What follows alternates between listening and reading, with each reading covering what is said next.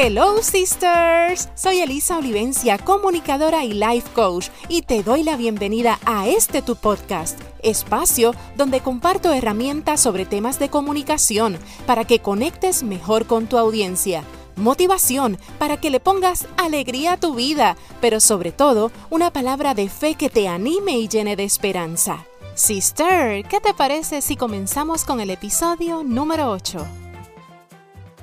Muchísimas gracias por conectarte conmigo en este Hello Sisters, tu podcast, y hoy lo dedicaremos al tema del emprendimiento. Definitivamente el emprender es una experiencia maravillosa, no importa la edad del proyecto o el tamaño del mismo. Empezar una nueva etapa es sumamente excitante y trae consigo nuevas emociones. ¿Tú sabías que Dios está interesado en que tú descubras nuevas etapas donde puedas crecer, impactar y ayudar a otras? El problema muchas veces es que nos quiere atacar el virus del yo lo sé todo. El que tú tengas muchos años de experiencia en alguna área de especialidad no significa que estés preparada para esta nueva etapa. Probablemente necesites actualizarte en temas de tecnología, quizás necesites algunas herramientas para organizarte, quizás toda la vida has estado dando conferencias o clases de forma presencial y ahora quieres hacerlo en la plataforma digital, pues hay que prepararse en esa área también. Hoy más que nunca existen recursos, clases, certificaciones en línea que son un éxito. Proponte aprender y estudiar, pero sobre todo pregúntate quién te puede guiar en esta nueva temporada. Si hay algo de lo cual yo estoy convencida es que si nosotras dejamos de estudiar, perdemos el derecho a enseñar. Es tiempo de crecer. Cambia de tu boca el eso ya yo lo sé hacer, ya yo tengo experiencia, yo siempre lo he hecho de esta manera y comienza a declarar es un buen momento para cambiar mi conocimiento y aumentar mi productividad. Y te voy a dar algunas recomendaciones para que este proceso de aprendizaje sea uno divertido y ameno.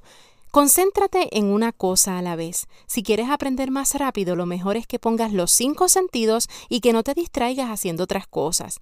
La multitarea no funciona cuando queremos almacenar información nueva, así que no puedes estar en varios temas a la vez. Además, cada vez que te distraes, necesitas alrededor de 25 minutos adicionales para volver a concentrarte.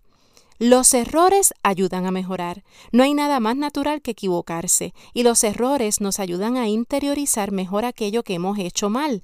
Un estudio de aprendizaje motor reveló que el cerebro reserva un espacio para los errores, lo que nos permite recuperar estos recuerdos para mejorar en un futuro inmediato.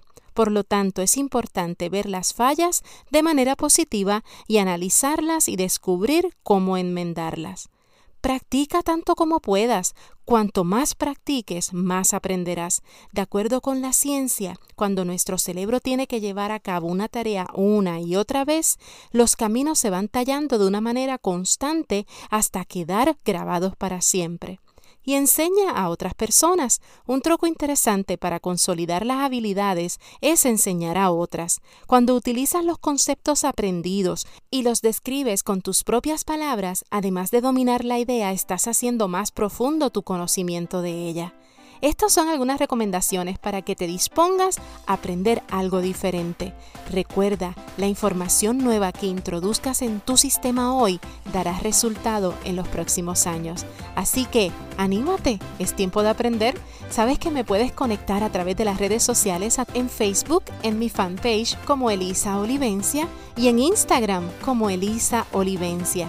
Para mí ha sido un privilegio conectar con ustedes una vez más. Recuerda que te habló Elisa Olivencia, tu sister, tu coach.